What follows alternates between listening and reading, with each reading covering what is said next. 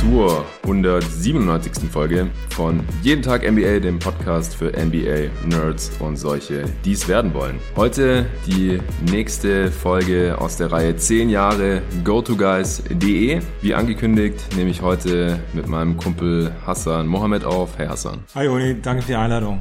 Ja, wir sitzen hier bei mir zu Hause im Wohnzimmer an diesem Sonntagmittag. Eigentlich äh, wollten wir in meiner kleinen Booth im Coworking Space hier in der Nähe aufnehmen. Das hat leider nicht geklappt. Jetzt äh, sind wir hier auf mein Zuhause ausgewichen. Es könnte ein bisschen hallen, daher der Sound vielleicht nicht ganz optimal, aber ich hoffe, das ist trotzdem hörbar. Die Folge heute wird mal wieder von Blinkist gesponsert. In ungefähr der Mitte dieser Folge gibt es noch mal ein paar Infos zu Blinkist. Aber eigentlich wollen wir heute über ein Thema sprechen, das sicherlich wichtig ist, nicht erst seit kurzem, sondern wahrscheinlich jetzt schon diese ganze Dekade, in der GoToGuys.de auch bestanden hat, und zwar die Nutzung von Statistiken, wenn wir Basketball Spieler oder Teams evaluieren wollen. Über die jetzt anstehende Schließung von GoToGuys.de nach zehn Jahren hat Hassan als Gründungsmitglied damals natürlich auch noch ein paar Gedanken. Du warst 2010 von Anfang an dabei. Ich hatte mit Dennis ja auch darüber gesprochen, wie er dich kennengelernt hatte in dem Pod, den du auch gehört hast. Habe jetzt zwischenzeitlich nochmal einen Pod mit Tobi aufgenommen, den konntest du noch nicht hören, der ja auch quasi von Anfang an dabei war und auch noch dabei geblieben ist bis jetzt. Äh, bei dir ist es ein bisschen anders, weil du bist schon seit ein paar Jahren jetzt raus. Du bist einer von den auch im Pod mehrfach erwähnten ja, Wegbegleitern, die einige Jahre dabei waren und, und dann halt eben aus privaten Gründen irgendwann nicht mehr die Zeit aufbringen konnten und dann ausgestiegen sind. Wie geht's dir denn jetzt, nachdem du erfahren hast, dass äh, wir GoToGuys.de jetzt nach zehn Jahren schließen wollen? Die erste Reaktion war, wow, zehn Jahre, zehn Jahre GoToGuys, unglaublich.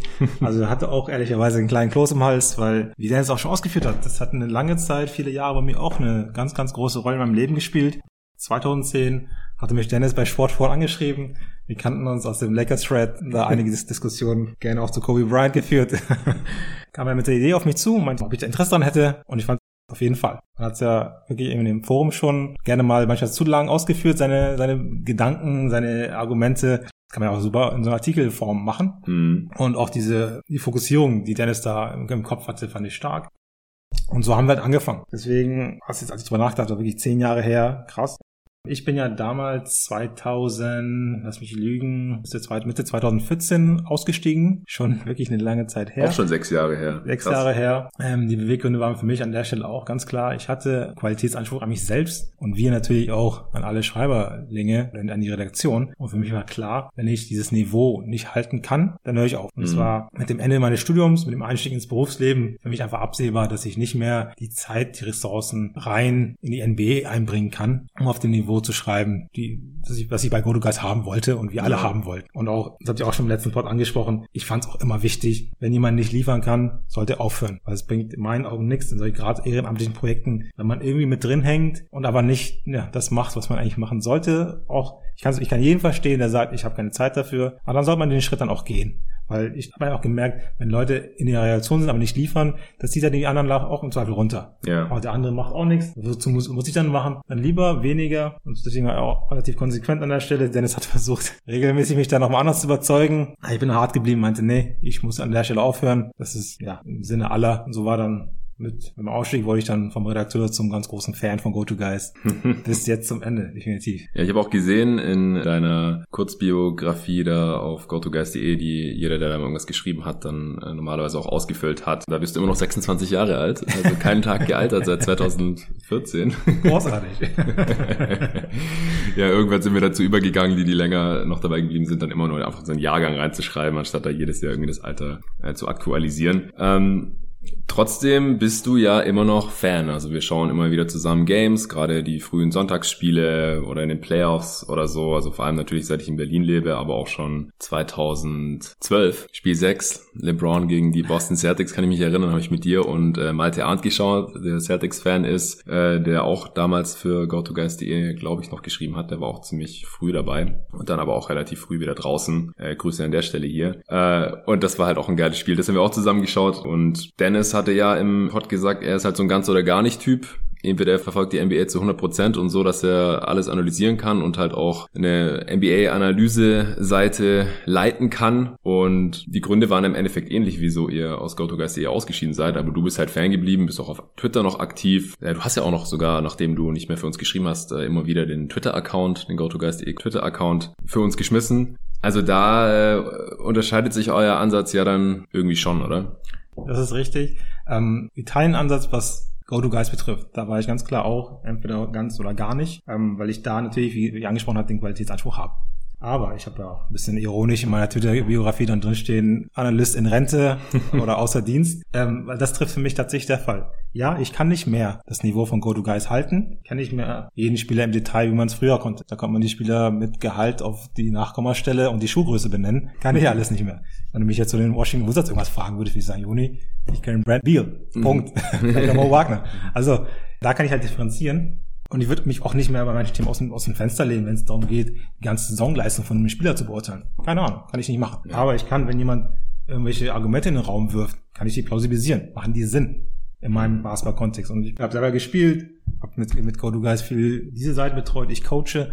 Ich würde mal behaupten, Basketball-Sachverstand geht nicht plötzlich weg. Ja. Das ist für mich halt da, da geblieben. Ich war immer ein großer NBA-Fan, aber in erster Linie bin ich ein Basketball-Fan oder ein Basketballer mhm. mit vielen, verschiedenen Facetten. Und deswegen kann ich weiterhin die Liga verfolgen. Ja, nicht mehr in dem gleichen, in der gleichen Intensität, aber ich schaue mir dann die Playoffs an, ich schaue mir viele Spiele in den Playoffs an und denke mir auch darüber kann ich mir ein Urteil bilden. Wir müssen ja nicht auf dem gleichen Niveau sein wie vorher, aber wenn ich jetzt eine, eine Finals-Serie spiele, kann ich ja die Leistung des Spielers in der Finals-Serie in Anführungsstrichen problemlos bewerten. Ohne vielleicht zu sagen, ja, eine Saisonsteigerung oder schlechter als eine Saison, das kann ich vielleicht nicht. Aber ich kann das, was ich gesehen habe, in den Kontext einordnen und ich kann, wenn Leute über Basketball reden, die auch mal einholen, ohne jedes Detail zu kennen. Ja. Weil die Sachen vielleicht nicht plausibel sind, die sie behaupten. Ja. Ja, ich denke klar, so grundsätzliche Sachen, die, die gehen nicht weg. Das hatte Dennis ja auch gesagt. Auch zeitlose Sachen, die er geschrieben hat, das stimmt ja auch immer noch. Aber wenn man halt zum aktuellen Geschehen nicht mehr, nicht mehr wirklich was sagen kann oder halt nicht mehr auf dem Niveau, auf dem man es gewohnt ist, was sagen kann, dann äh, machen halt manche Leute wie über den kompletten Cut. Das sind einfach verschiedene Herangehensweisen. Und ich glaube in erster Linie denke ich mal, Dennis Aussage war ja da gab es auch eine kleine Twitter-Diskussion dann nochmal von, von einem anderen Hörer, der auch gesagt hat, er äh, würde das nie so angehen wie Dennis oder kann es nicht ganz nachvollziehen. Aber Dennis hat im Prinzip gesagt, wenn er nicht mehr Basketball auf dem Niveau verfolgen kann, die NBA nicht mehr in der Regelmäßigkeit analysieren kann, dann kann er halt den Job nicht mehr machen als äh, Chefredakteur von GoToGuys.de. Und wenn er das nicht mehr macht, dann einfach nur so Fan, Casual Fan oder nur Playoffs gucken oder sowas. Das kommt dann halt für ihn persönlich nicht in Frage. Für dich und andere halt auf jeden Fall oder halt vor allem auch Leute, die vielleicht auch nie Content produziert haben. Ja, das ist ja dann auch nochmal eine ganz andere Sache. Wenn man sowieso immer schon nur Fan war, dann ist der Unterschied vielleicht nicht so groß, ob man jetzt halt auf einmal nur noch halb so viele Spiele guckt. Das kann ich wirklich sehr gut nachvollziehen. Ich habe auch angesprochen, dieses Maß, kennt man die Spieler, kennt man sie nicht. Jetzt behaupte ich einfach mal für mich, ich kenne immer noch genug Spieler in der Liga, dass mir das weiterhin Spaß macht, die Liga gut zu verfolgen wenn wir jetzt vielleicht mal zehn Jahre nach vorne springen und ich vielleicht irgendwie nur noch eine Handvoll kenne, weil alles überholt ist, dann wird es mir vielleicht ähnlich gehen, sagen, ey, ich weiß gar nicht, wer da auf dem Feld rumläuft, ich weiß nicht, was er kann, was du auch angesprochen hast im Pod, man weiß nicht, was die Spieler eigentlich grundsätzlich können, man fällt es einem schwer einzuordnen, was er da auf dem Feld macht. Soweit bin ich halt noch gar nicht. Also es gibt definitiv einige Spieler, die ich einmal mal zum ersten Mal höre, gerne mal von so Lottery-Teams, die ich halt in der Saison ehrlicherweise nicht mehr verfolge. Mhm. Das interessiert mich nicht, was Wizards machen oder die Schale, was in Charlotte läuft, das ist mir egal, muss ich wirklich sagen. Auch in der Saison pick ich mir die Spiele raus und meistens sonst irgendwie Aufeinandertreffen von den guten Teams. Klar ist dann meine, ähm, meine Basis oder meine, mein Fokus ein ganz anderer. Ich kann wirklich viele Spieler gar nicht mehr bewerten. Gebe ich auch offen zu. Das sehe ich auch nicht als Problem an, weil ich schaue halt gerne Playoffs und da sind die dann eh egal. Nee, also man muss einfach, glaube ich, dann ein bisschen überlegen, wo, wozu äußert man sich und wo äußert man sich lieber nicht. Da haben wir dann auch viele dann, sind der Meinung, müssen sich zu allem immer äußern. Ja. Und das tue ich nicht, würde ich mal behaupten. Ja. Ich äußere mich zu Sachen, wo ich sage, ja, das kann ich einschätzen, auch wenn ich jetzt vielleicht nicht das Ganze in der Regelmäßigkeit oder in der Tiefe beobachte, bewerte etc. Und ich stelle auch gerne mal Fragen. Ja, das stimmt. Weil beispielsweise diese ganzen Umfragen, die ich mal bei Twitter stelle, sind oftmals auch wirklich für mich Natürlich werde ich auf der Basis dann keine Bewertung treffen, aber einfach mal, hey, wie ist denn gerade so das Stimmungsbild in meiner Twitter-Blase, wo auch wirklich viele gute Leute äh, ja. drin sind. Ja, das geht mir ganz ähnlich. Also selbst ich, der noch sehr viel NBA-Content macht hier in diesem Podcast, Ich stelle auch gerne mal Fragen einfach auf, auf Twitter zu Themen, äh, gerade wenn es irgendwie total teamspezifisch ist und ich mich da nicht komplett auskenne und nicht komplett eingearbeitet habe und dann sehe ich da eine Aussage und dann fällt mir eine Frage zu ein und denke ich, hey, ich kann den du doch jetzt auch einfach fragen. Also Fragen kostet nichts und wer nicht fragt, bleibt dumm. Die ganzen Floskeln, die kennt jeder. Und der andere wichtige Punkt, und das ist ja auch das, was wir bei GoToGuys.de immer gesagt und gemacht und gelebt haben, ist, wir äußern uns nur zu Sachen, wo wir uns mit beschäftigt haben und wo wir eine gute Grundlage haben, wo wir wissen, wie wir das evaluieren können, wo wir dann auch Argumente parat haben, wo wir das auch wirklich alles durchdacht vielleicht auch schon mit anderen diskutiert haben und unsere Thesen halt quasi in der Diskussion getestet haben. Dazu äußern wir uns und dazu dann halt auch selbstbewusst und auch bereit dann das eben in der Diskussion zu verteidigen, diesen Standpunkt und halt nicht irgendwie so halbgare Bauchgefühl Aussagen, wie es natürlich normal ist unter, unter Sportfans. Das ist ja so Stammtischgeschwätz, sage ich jetzt mal. Das gehört ja einfach irgendwie dazu. Das wollen wir auch niemandem verbieten. Aber das, was man dann halt wirklich als NBA-Content oder Basketball-Analyse jemandem verkaufen will, auf einer Seite geschrieben oder in Audioform oder in einem Video oder so, das sollte halt Hand und Fuß haben und das haben wir halt bei GoToGuys.de immer verkörpert und dazu ist natürlich eine, ja, ein, ein hohes Maß an Bereitschaft, sich eben damit zu beschäftigen, täglich normalerweise oder eben sehr viele Stunden pro Woche und ja, sobald man das halt nicht mehr stemmen kann, wird es dann halt in vielen Bereichen schnell schwierig. Kommen wir vielleicht langsam zu den Artikeln, die du geschrieben hast und über die wir heute noch mal ein bisschen sprechen wollen. Das war auch 2014, also kurz bevor du dann auch äh, dich aus der MBA-Redaktion verabschiedet hast. Da ging es um die Nutzung von Statistiken. Zum einen halt in der Analyse, also als jemand, der über die MBA schreibt oder diskutiert oder spricht. Und dann in einem zweiten Artikel, der ein paar Monate später nur kam, ging es darum, inwiefern äh, MBA-Coaches Analytics nutzen. Wie gesagt, die Artikel waren 2014, sechs Jahre her. Damals war das alles noch ein bisschen neuer und auch erklärungsbedürftiger als vielleicht jetzt. Aber ich merke halt auch immer wieder, dass es immer noch Themen sind, wo es Defizite gibt und dass es halt immer noch diese verhärteten Fronten gibt und halt auch jetzt, was mich total nervt, ist dieses Jahr noch oder den letzten ein, zwei NBA-Saisons kam das halt immer wieder auf, dass vor allem irgendwelche Ex-Spieler, die dann natürlich auch dafür bezahlt werden, dass sie ihre Meinung auf ESPN oder TNT kundtun, halt Analytics oder bestimmte Statistiken Advanced Stats jedes Mal, wenn jemand versucht, was mit Zahlen zu evaluieren, immer in Frage stellen, was man auch tun sollte natürlich, oder aber halt ins Lächerliche ziehen oder halt da total die Relevanz absprechen, obwohl es dann oft offensichtlich ist, dass die sich eben gar nicht so wirklich damit auseinandergesetzt haben, dass es einfach so ziemlich tiefe Gräben sind, in denen die Anti-Analytics Ex-Spieler meistens liegen ähm, und dann halt gegenüber natürlich auf, zum einen die NBA-Nerds, die sogenannten NBA-Nerds und halt auch Leute, die offen gegenüber Statistiken sind oder die halt auch differenziert benutzen. Und darüber hast du halt schon vor sechs Jahren geschrieben Vielleicht kannst du erst mal kurz erklären, wie, wie du damals darauf gekommen bist und warum dir das ein Anliegen war und, und wie du das jetzt auch aus heutiger Perspektive siehst. Ganz kurz anknüpfen, dann was du gerade erzählt hast, witzigerweise habe ich gestern Abend Moneyball geguckt mit Brad Pitt und Jonah Hill. Kennst du den Film? Nee, habe ich nicht gesehen. Es geht da wirklich um genau die gleiche Debatte. Zwar nicht beim Basketball, sondern beim Baseball. Mhm, habe ich von gehört vom Film, aber Ein General Manager, der quasi ein Team an der Backe hat, das relativ kleines Budget hat und überlegt, wie kann ich denn mit dem Team konkurrieren? Ja, mit den Yankees, die irgendwie das Dreifache am Budget haben. Und man analog vielleicht die Lakers und keine Ahnung mir ein, die mit ganz armen Management, in Anführungsstrichen. Memphis, New Orleans, diese ganzen kleinen genau. Märkte einfach. Ja, vielleicht ist jetzt nicht ganz alles vergleichbar, aber grundsätzlich war das nämlich genau das. Er sitzt dann auch mit seinen, seinen Scouts zusammen, die aus auf ihre Erfahrung berufen. Ich bin seit 30 Jahren mit Baseball beschäftigt. Ich kann diese Spieler bewerten, ohne irgendwas anzugucken. Und da sitzt da einer, gerade frisch von der Uni, Ökonomik studiert und kommt mit seinen Zahlen in die Ecke. Und er als General Manager dazwischen und hört auf den jungen Spund. Der sagt hier, die Zahlen sind relevant, die Spieler werden falsch bewertet von den Leuten, weil sie nicht drauf hinschauen. Und diese Garde von Männern zwischen 55 und 65, die da sitzt, ganz verärgert, wie sich denn so einer anmaßen könnte, Baseball zu werten, ohne selber gespielt zu haben oder ohne die ganze Jahr, Jahre Erfahrung zu haben. Fand ich ganz witzig, passt nämlich ganz gut hier als Überleitung rein. Ähm, warum habe ich einen Artikel geschrieben? Wirklich berücksichtigen wir, der Artikel stammt von 2014, da war die Lage noch mal ein bisschen anders, als vielleicht heute ist. Viele sind viel länger mit dieser Thematik beschäftigt. Stand damals die Fronten doch relativ verhärtet, sage ich mal. Es gab die einen, die sich frühzeitig damit beschäftigt haben und die anderen, die sagen, mit Zahlen möchte ich gar nichts zu tun haben. Was mir dann oftmals gefehlt hat, um auch vielleicht die eine Seite mit der anderen zu verbinden. Warum nutzen wir denn die Zahlen? Dieses eine, okay, ich sehe nicht alles und deswegen nutze ich die Zahlen. Was ich viel wichtiger fand, gerade so im, im MBA-Kontext, wenn man sich vor Augen geführt hat, wie werden die Spiele entschieden? Es sind nicht immer Blowouts von 30 Punkten mhm. oder 20 Punkten. Mhm. Wenn man sich mal das anschaut, nee, das sind oftmals wenige Punkte, die über Sieg oder Niederlage entscheiden. Und das hätte man in meinen Augen immer noch viel, oder hätte man damals,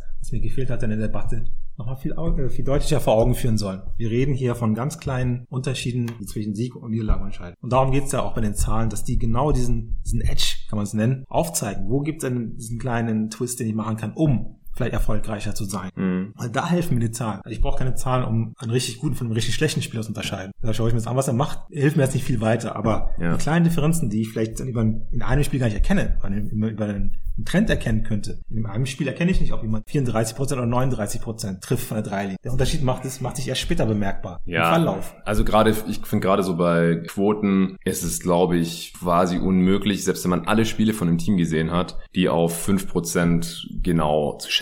Also ich habe eine Zeit lang halt wirklich alle Phoenix Suns Spiele gesehen. Ich hätte jetzt nicht sagen können, ob Jared Dudley 37 oder 42% seiner Dreier trifft, ohne die Statistik jemals gesehen zu haben. Ich hätte sagen können, ja, das ist ein ziemlich sicherer Schütze. Wenn er offen ist, trifft er ziemlich oft so im Vergleich und ziemlich oft ist halt, der Durchschnitt ist halt so 35 Prozent in der NBA ungefähr, mal mehr, mal weniger. Vielleicht trifft er überdurchschnittlich, aber das ist halt so schwer zu schätzen, einfach nur vom Eye-Test. Deswegen, es gibt ja auch einen Grund, wieso Statistiken schon seit Jahr und Tag genutzt werden. Es wurden halt immer mehr und dann halt auch andere. Aber Statistiken sind halt schon mal ziemlich wichtig, das hast du ganz kurz erwähnt gehabt, weil man einfach nicht seine Augen immer überall haben kann. Erstens, man kann sich halt immer nur fokussieren. Die meisten gucken automatisch dann halt immer auf den Ball und da stehen ja auch die meisten Statistiken, aber halt auch nicht alle. Und zweitens kann das Gehirn das halt gar nicht alles verarbeiten und abspeichern und dann kannst du es nicht immer korrekt abrufen. Also ich kann halt nicht jeden Treffer und jeden Fehlwurf von äh, Jerry Dudley 2009 bei den Suns abrufen und dann im Kopf noch schnell seine Quote ausrechnen. ist es halt leider unmöglich. Aber ich finde auch den anderen Punkt ganz wichtig, den du ja dann im Artikel auch ausgeführt hattest. Also der erste, der eine Artikel, der hieß Beyond the Numbers, oder? Genau, richtig. Schwierigkeiten bei der Nutzung von Stats. Ja, dass du halt sagst, im Basketball macht so oft eine Possession oder zwei Possessions machen den Unterschied und wenn man halt diese Possessions maximieren kann, dann gewinnt man halt das eine oder andere Spiel schon mal mehr. Das ist halt schon mal relativ sicher. Ich denke halt, dass manche Manager und Darren Morey hast du ja zum Beispiel in dem Artikel auch immer wieder erwähnt. Oder war das in dem mit den Coaches? Wahrscheinlich in beiden. Wahrscheinlich in beiden, weil ja. der, der Name ist ja so essentiell für dieses ja, Thema. Gerade auch wieder aktuell, weil er jetzt äh, zurückgetreten ist und äh, aktuell keinen Job mehr als GM hat. Aber der war ja damals schon sieben Jahre GM der Rockets gewesen. Zwischenzeitlich nochmal weitere sechs. Also war so ungefähr nach der Hälfte seiner Amtszeit. Die Rockets waren noch kein richtiger Contender. Die hatten schon für Harden getradet, zwei Jahre vorher, 2012. Aber die, die besten Zeiten der Rockets kamen erst später ran. Aber die waren halt immer so ein interessanter Case, weil er halt so der Erste war, der das, wo man gesehen hat, er richtet das gesamte Team halt offensichtlich nach, nach den Zahlen, nach den Analytics aus. Das war halt ein Extrem, das er vorher so noch nicht gesehen hatte. Jeder hat halt im Prinzip gespannt drauf geschaut, wie geht das aus, wie, wie entwickelt sich das, wie hat das dann halt auch Einfluss auf andere. Du hast dann noch Sam Hinkie erwähnt, der äh, unter Maury gearbeitet hatte und dann ja den General Manager Posten bei den Sixers bekommen hat, der das dann nochmal extremer gemacht hat, auch weil die Sixers in einer anderen Situation waren. Die waren ja im kompletten Rebuild oder sind dann in den kompletten Rebuild gegangen. Das hat äh, Maury bei den Rockets ja nicht gemacht oder nicht machen müssen. Also man konnte halt den analytischen Ansatz von, von Higi da ganz klar beobachten. Aber darum ging es dir jetzt nicht nur. Die ging es jetzt nicht nur um, um diese Extrembeispiele im, im Teambuilding, sondern halt auch, welche Statistiken nützlich sein können und wie man sie nutzen sollte und wie man sie halt vielleicht auch nicht nutzen sollte. Genau, also mein Hauptpunkt war wirklich das Thema Sensibilisierung. Worüber reden wir eigentlich? Hm. Gerne bei Debatten, Leute haben das Gefühl, es gibt A oder B. Entweder bin ich links oder bin ich rechts. Und wenn ja. der eine was gegen A sagt, und wenn ich auf der B-Seite bin, ist ein, ist ein Streitkonflikt. Und so ja. bin ich halt gar nicht. Versuche mal Themen wirklich manchmal auch einfach einzuordnen, ohne eine Seite zu beziehen, wenn man so will. Was heißt die Seite zu beziehen? Dann war es jetzt in der Neuzeit und auch in der Vergangenheit. Dean Smith in den 80ern war der erste, oder vielleicht nicht der erste, aber hat schon damals an der University of North Carolina angefangen, nicht mehr mit absoluten Zahlen zu arbeiten, sondern mit Points per Possession beispielsweise. Also das ist nichts, nichts Neues. Wir wollen einfach dafür sensibilisieren, wo bewegen wir uns, das ist nützlich, mit aber welchen Grad ist nützlich, was haben wir, was haben wir nicht, was kann man ableiten, was kann man oder sollte man ableiten. Einfach so ein bisschen, hey, wir sind nicht hier im Krieg links und rechts, sondern es ist eine Basis und es sind Grauzonen, die man einfach überlegen muss, muss drüber reden. Und das war in der Zeit oftmals tatsächlich nur, die einen oder die Seiten waren einfach teilweise starr. Nicht, nicht alle, definitiv nicht. Aber es gab es einfach zu häufig in den Sachen, die ich gelesen hatte. Deswegen wollte ich mit den Artikeln ein bisschen, ja, das dazwischen mal aufzeigen, was ja. es dann alles gibt. Ja, und das, wie gesagt, das ist, ist ja heute noch so. Also ich habe oft so? das Gefühl, äh, wenn man mal irgendwo eine Statistik heranzieht als Argument, dann wird man oft in eine Schublade gesteckt und da kommt man dann auch nicht mehr so schnell raus. Dann bist du halt direkt ein Stat-Head oder ein, halt ein Analytics-Nerd oder irgendwas, der keine Spiele auch guckt, der wahrscheinlich selber nie gespielt hat. Also diese ganzen typischen Sachen, die halt auf uns zum Beispiel überhaupt nicht zutreffen zutreffen. Ja, also wir spielen selber oder haben selber gespielt, die einen höher, die anderen weniger. Das ist nicht relevant dabei, ob man Statistiken nutzt oder nicht. Oder warum sollte ich denn keine Spiele gucken, nur weil Statistiken existieren? Das ist totaler Bullshit. Wie gesagt, man braucht Statistiken, weil man, selbst wenn man jedes Spiel guckt, nicht alle sehen kann. Aber der Umkehrschluss, dass wenn man Statistiken nutzt, dann auch nichts mehr guckt oder nichts mehr gucken muss, ist ja totaler Bullshit. Weil dann fehlt dir der gesamte Kontext, dann kannst du mit Statistik auch nichts mehr anfangen. Das ist auch das, was Dennis im letzten Pod, also im vorletzten Pod, der erschienen ist. Tobis Pod, den, den mische ich jetzt gleich noch ab und hau den dann entweder Sonntagabend oder Montagmorgen noch raus. Deswegen konntest du den jetzt noch nicht hören, aber die Hörer haben ihn halt schon gehört. Dennis hat ja auch gesagt, er könnte jetzt wahrscheinlich noch, ohne seit Januar was von Doncic gesehen zu haben, einen kohärenten Artikel über ihn schreiben, einfach weil er auch weiß, wie er die Statistiken nutzen kann und zumindest halt den Kontext hat bis vor ein paar Monaten. Und den Rest könnte er dann wahrscheinlich irgendwie so verpacken, dass es ein Artikel ist, in dem zumindest mal nicht viele Fehler drin sind. Aber es ist halt trotzdem, kann nicht auf dem Niveau sein oder kann nicht so stichhaltig sein, wie wenn er halt natürlich auch die Spiele von Doncic noch gesehen hat, die danach noch passiert sind, die in der Bubble passiert sind, die in der ersten Playoff-Runde passiert sind. Da fehlen einem dann einfach Informationen, die einem die Statistiken gar nicht liefern können. Genau, und das ist wirklich der zweite Punkt, warum ich damals diese beiden Artikel geschrieben habe, zu wissen, wann ich welche Statistik nutzen kann oder was muss ich dann berücksichtigen, dass ich nicht einfach anfange, dann plötzlich mit Zahlen um mich zu werfen, wie halt gerade genau gesagt, weil man das gar nicht einordnen kann. Oh, ich schaue mir mal bei Basketball Reference Spiele an, sehe da irgendwelche Werte und schmeiße die einfach mal in eine Debatte rein. Gab es dann auch plötzlich, also Leute, die in diese Richtung umgeschwungen sind. Und das war auch dann meine Intention in dem Artikel zu zeigen, okay, ohne jetzt auf wirklich einzelne Statistiken einzugehen, so grundsätzlich mal darauf hinzuweisen, okay, ähm, welche Einflussfaktoren denn da einspielen können oder hier bei der Statistik, dass dann nicht die Leute dazu neigen, zu schnelle Schlüsse zu ziehen, weil Wert X irgendwo steht. Gerade im Vergleich zueinander. Weil sagen auch alle Experten, die sich mit diesen Thematiken angefangen haben, von Dean Oliver etc., in erster Linie geht es auch um das Warum. Warum hat die Spieler X ein O-Rating von Y? Ja. Und nicht nur, okay, der hat den Wert und Punkt. Daraus leite ich dann alles ab, hm. sondern wenn ich jetzt irgendwie zwei Beispiele habe, der hat einen Wert von X, der andere Wert von Y, wie vergleiche ich das? Und was muss ich berücksichtigen, um es vergleichen zu können? Weil die Werte alleine sprechen ja nicht die volle Sprache oder die erzählen nicht die ganze Geschichte so zu formulieren. Ja. Das fand ich aber wichtig, da nochmal aufzuzeigen, dass man, dass der Fokus tatsächlich auch, und auch für mich das Spannende, in dem Warum liegt. Warum hat jemand einen Wert? Oder warum verändert es sich? Von einer Saison zur nächsten. Ich kann natürlich sagen, oh, der Spieler war letzter besser, jetzt ist er schlechter. Aber es ist dann keine für mich interessante Debatte, sondern ich frage mich eher, okay, wie konnte es denn dazu führen? Ja. Und was waren die Gründe, weshalb er plötzlich schlechter geworden? Was hat sich im Team verändert? Was hat sich bei ihm verändert? Eine neue Coaching-Strategie? Fehlt plötzlich ein Mitspieler, der ihm vorher gute Würfe erarbeiten konnte oder nicht? Also alles, was für mich dann interessant wird, spiegelt sich in dem Warum wieder. Und das muss man sich halt auch dann fragen, wenn man die Werte ähm, sich anschaut. Mag für viele wirklich intuitiv sein, aber das war und ist sicherlich nicht der Fall.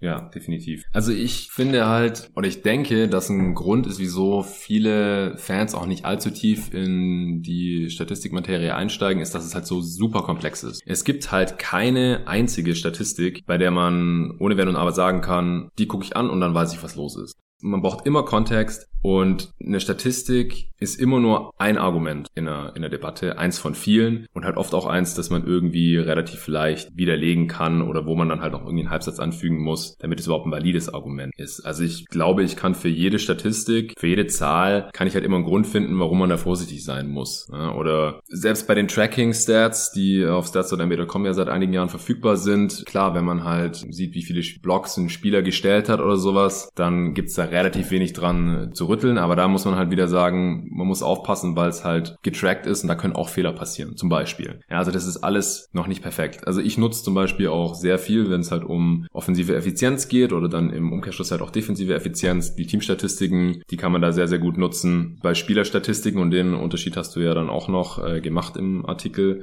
muss man halt auch wieder aufpassen, weil beim Basketball ist es halt nun mal so, man steht niemals alleine auf dem Feld, sondern man hat immer noch vier Mitspieler und fünf Gegenspieler. Also noch neun andere Variablen in dieser Gleichung und der einzelne Spieler kann sich davon halt überhaupt nicht frei machen. Also da wird es dann halt immer schon sehr, sehr schnell schwierig. Und beim Offensivrating zum Beispiel, ich nutze es sehr gerne, weil man damit halt die Effizienz der Abschlüsse ganz gut nachvollziehen kann. Also jeder offensive Abschluss ist darin halt erfasst und dann halt auch noch bisschen Assists und solche Sachen, also ein bisschen die offensive Rolle auch noch. Und Trotzdem ist es halt schwierig, das halt als Totschlagargument zu nutzen. Deswegen, wenn ich im Podcast hier Offensivrating nenne, dann passiert das nie im Vakuum. Ich sage nie, der Spieler hat ein Offensivrating von 115, deswegen ist der gut oder so ein Quatsch. Sondern ich ordne das immer irgendwie ein oder nutze halt eins von vielen Argumenten. Da hat Dennis auch mal einen Artikel drüber geschrieben, der hieß Overrating a Player's Offense. Und wieso haben wir eigentlich so oft englische Titel genommen, wenn, wenn die Artikel auf Deutsch waren? Das haben wir auch schon viel gemacht, das haben wir uns später ein bisschen abgewöhnt. Im Untertitel war dann meistens die Erklärung, was in dem Artikel drinstehen wird auf Deutsch. Wie dem auch sei, da hat Dennis einen Artikel drüber geschrieben, weil halt oft zum Beispiel Big Man, die eine sehr Big begrenzte offensive Rolle haben, dann viel danken und wenig passen und deswegen auch wenig Turnovers haben und eine hohe Field Goal Percentage und solche Sachen. Die waren, hatten halt oft sehr hohe Offensivrating-Werte oder reine Shooter, die dann halt eine hohe Dreierquote hatten, sonst nicht viel gemacht haben. Das ist halt bei weitem nicht so viel wert wie jetzt ein Spieler, der die ganze Zeit einen Ball in der Hand hat, ständig Entscheidungen treffen muss, sich viele Würfe selbst erarbeiten muss, Würfe für Teammates herausarbeitet und so, ähm, wie zum Beispiel Chris Paul, der bei dem Artikel dann auch als Beispiel genannt wurde, der ein sehr hohes Offensivrating hat, obwohl er eine ganz andere Rolle hat als jetzt ein Tyson Chandler oder ein Steve Novak zu der Zeit damals, die ähnlich hohe Offensivratings hatten oder noch höhere. Das muss man halt alles im Hinterkopf behalten, wenn man solche Statistiken nutzen möchte. Was würdest du jetzt noch sagen zu dieser individuelle Stats gegenüber Team-Stats Geschichte? Also das fand ich auch einen wichtigen Punkt in deinem Artikel. Genau, also der Punkt an der Stelle war ja, ein Team kann ich relativ leicht bewerten. So die Leistung eines Teams. Wenn wir sagen, was die Offense liefert, was die Defense liefert, nur auf dem Win und Verlust oder Sieg und Niederlage schauen, vielleicht ein bisschen kurz gegriffen, aber ein Team kann ich relativ als Ganzes bewerten. Aber das ist ja in der Liga nicht der Fall. Wir müssen die, die einzelnen Spieler wirklich ausgeführt, warum. Einmal für die Debatten, damit die Spaß machen,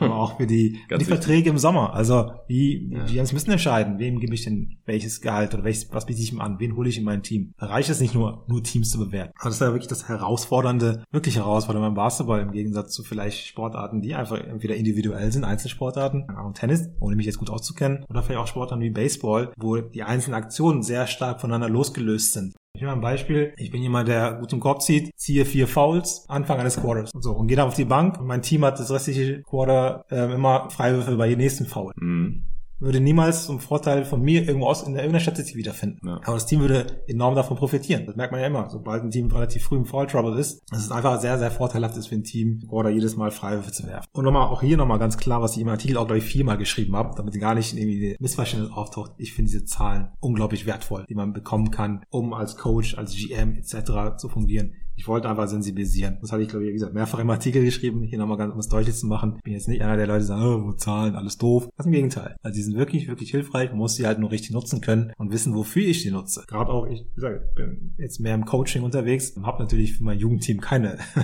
Basketball Reference, wo ich den Spieler mit allen Details nachschlagen kann. Trotzdem so ein paar Mentalitätssachen, die vielleicht auch andere Coaches noch nicht vor Augen haben. Ich hatte jetzt ein dass ein Dreier mehr zählt als ein Zweier oder dass ganz lange Zweier völlig unnötig sind. Ja. Jetzt im letzten Training nochmal. Nehmen die deine Jungs nicht, die langen Zweier dann? Habe ich im letzten Mal ganz klar gemacht in der Übung. So, hey, oft auf der Linie zu stehen oder mit, also einen kleinen Schritt äh, vor der Dreierlinie, das macht keinen Sinn. Ja. Ich so, ah, stimmt, ja. Also so eine Aspekte bringt man auch dann in so einen Jugendbereich in, mhm. mit rein. Das, das, das, das ist sehr, sehr hilfreich. Ich hätte gerne noch mal weitere Statistiken an meinen Stellen, wie viele Layups die daneben hauen oder was auch immer, um dann mit dem Einzelnen zu sprechen. Aber darum ging es mir einfach, dass dann nicht der Eindruck entsteht, ich wäre Gegenteil, ganz im Gegenteil. Ich glaube, das ist allen, die sich enger mit mir unterhalten, durchaus bewusst. Ich wollte aber nur immer ein bisschen sensibilisieren für die Vor- und Nachteile. Das war so mein Anspruch damals 2014, weil ich gemerkt hatte, da fehlte noch an der Stelle ein bisschen die Sensibilisierung. Ja. Was ich noch ergänzend sagen wollte, weil du meintest, Basketball ist ja kein Individualsport und deswegen kann man es halt sehr schlecht tracken, äh, den Impact von einem einzelnen Spieler, beziehungsweise es ist halt immer im Kontext und nie im Vakuum. Aber es ist halt trotzdem super wichtig, um die Spieler zu evaluieren, weil halt auch trotzdem Einzelspieler vor allem in der Spitze ja so einen riesen Einfluss auf ein ja. Team haben können.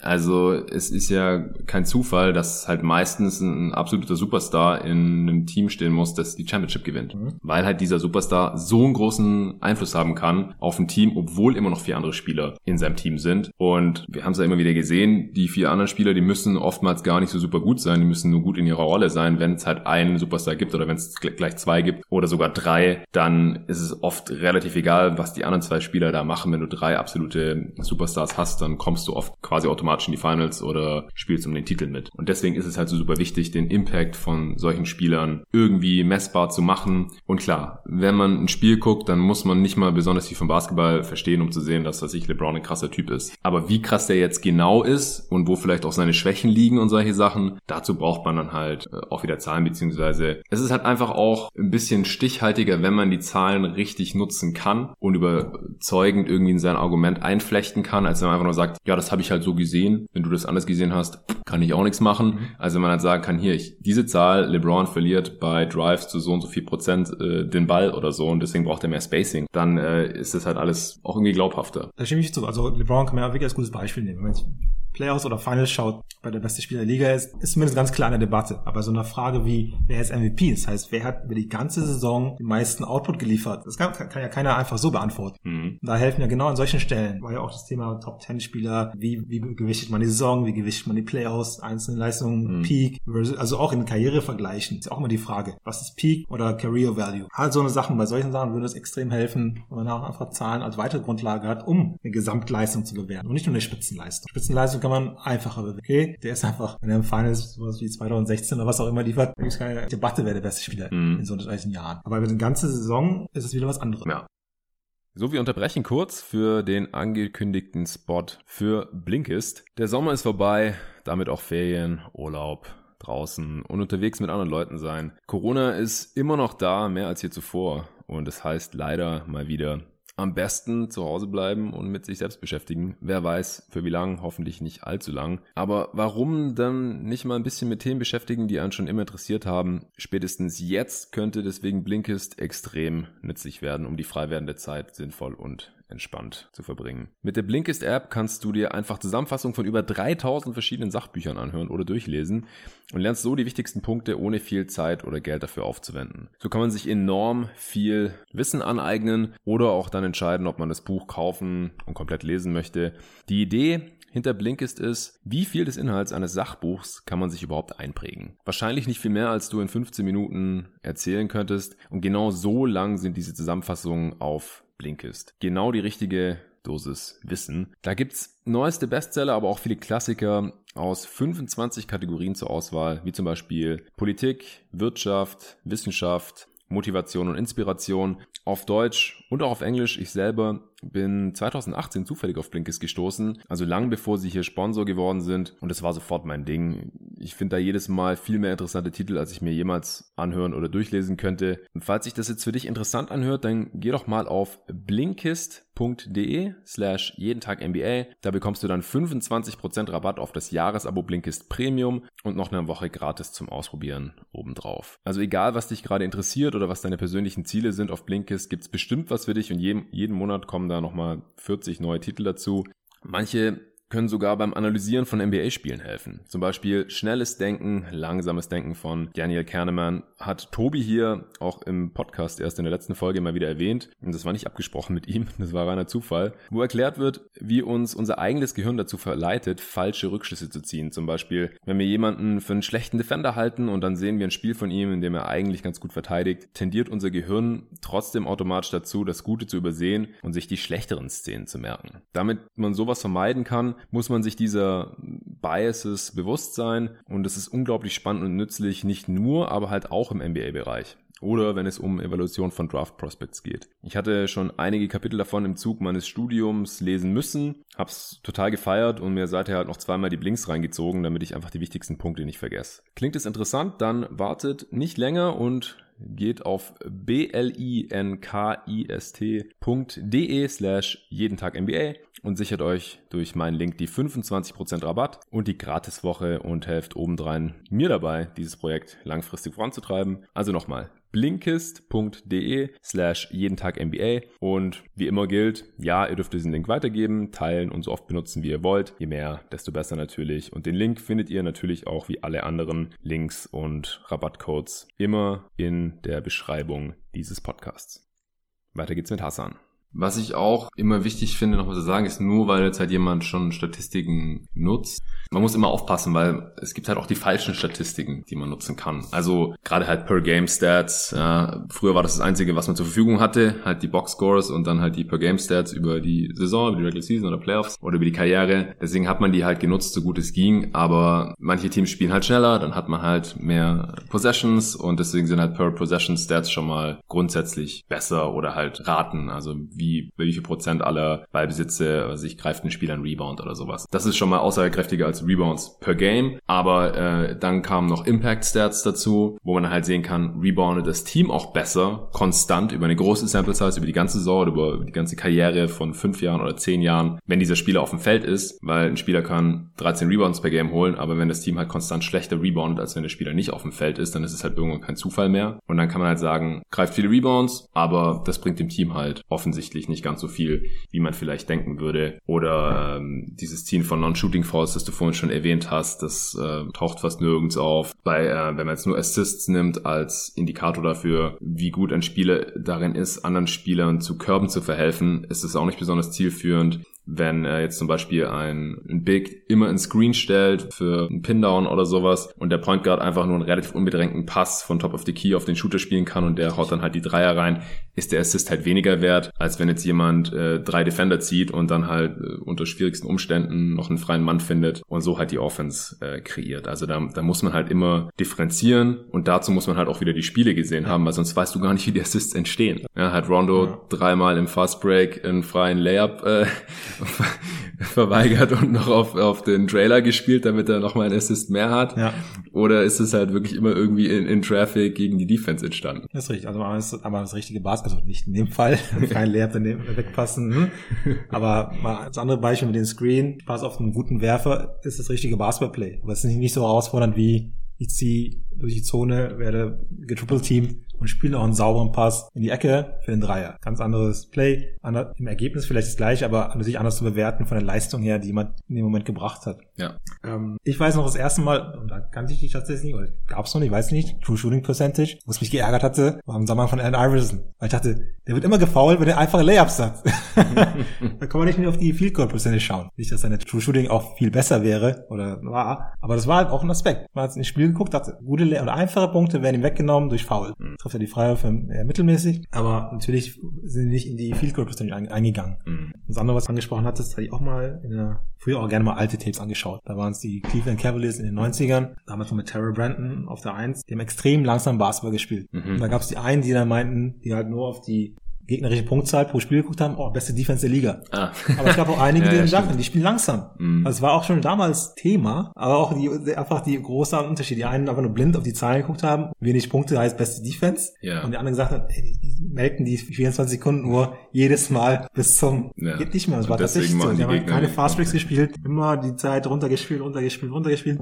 Dadurch logischerweise aber weniger Punkte kassiert. Aber man hat da schon gemerkt, die Debatten gab es auch da schon, mhm. was ich sehr spannend fand. Ja, also ich fand, dass es bei den TV-Übertragungen dann, also ESPN und Co., da gab es dann irgendwann den Wechsel, aber der kam sehr spät, wo mhm. man gesagt hat, ah ja, hier, die, was ich, die Detroit Pistons hatten die beste Defense der Liga oder die Spurs oder so, weil der Gegner so und so viel Points per Game gemacht hat. Ja. Und man hat sich da dann halt, nachdem man das selber irgendwie verstanden hat und immer aufs Defensivrating dann irgendwann geschaut hat, also wie effizient ist die gegnerische Offense im Schnitt und nicht äh, wie langsam, wie wenig Possessions Defense gibt es. Und ich meine, klar, damit der Gegner wenig Punkte macht, kann die Defense nicht total kacke sein. Bei den Suns war das auch so ein Ding, so zwischen 2005 und äh, 2010 eben. Als die immer die höchste oder eine der höchsten Paces der Liga hatten, hatten die halt sehr hohe gegnerische Points per Game. Äh, und dann hat jeder immer gesagt, ja, die Suns, die spielen keine Defense, die können niemals einen Titel gewinnen. Aber die Defense, das Defensive Rating war immer eher so Mittelmaß mhm. zwischen 15 und 20 und es gab halt noch 10, 15 Teams, die noch sehr viel schlechtere Defenses eigentlich hatten. Die haben halt alle langsamer gespielt, deswegen hatten die weniger gegnerische Points per Game. Und das waren so Sachen, das hat dann noch ein bisschen gebraucht, bis die großen Medien und TV-Sender und sowas das dann irgendwann übernommen haben. Aber mittlerweile machen sie das ja zum Glück und deswegen ist ähm, gerade Offensiv- und Defensiv-Rating so ähm, Possession-basierte Statistiken mittlerweile zum Glück auch im Mainstream angekommen. Und ansonsten halt, was ich halt wichtig fand, auch im, im Blick auf die beiden Artikel. Der eine Artikel war, wie gesagt, zur Sensibilisierung, der andere war der Einfluss auf, die, auf das Coaching oder auf die Coaches. Und auch da einige kann man gerne nachlesen, einige verschiedene Zitate von Doug Collins zu, ach, ich lese doch keine 20 Seiten mit Zahlen, da platzt mir der Kopf. Und man denkt, okay, du kriegst die Millionen Dollars und das ist yeah. dein Job. Ähm, vielleicht war es ein bisschen überspitzt, aber hat tatsächlich einfach die Grundbotschaft gezeigt. Vielleicht anderen Coaches, die einfach auch aus dieser, aus dieser Ecke kamen. Brad Stevens, aber, ähm, Butler an, mhm. an der Uni. Mhm. Ähm, seine ganze Entwicklung war von Zahlen getrieben. Zu einem aktuell einer der besten Coaches, würde ich mal sagen, in der ja. Liga. Und wichtig an der Stelle ist natürlich, man hat die Zahlen, aber wie bewertet man sie und wie bringt man die Sachen dann auch aufs Feld. Und das ist, glaube ich, was man nicht unterschätzen darf im Coaching. Der Coach muss es halt verstehen und das muss auch den Spielern vermitteln und das übertragen können.